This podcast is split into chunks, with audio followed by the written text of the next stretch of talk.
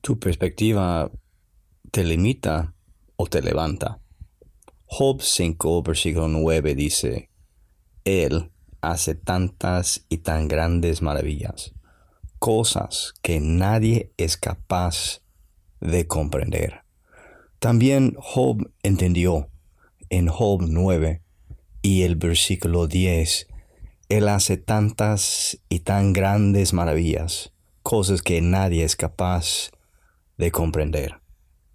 Cuando tú y yo estamos en situaciones que no entendemos en cómo salir, Dios siempre hará una maravilla, una cosa más allá que la imaginación humana es capaz de entender.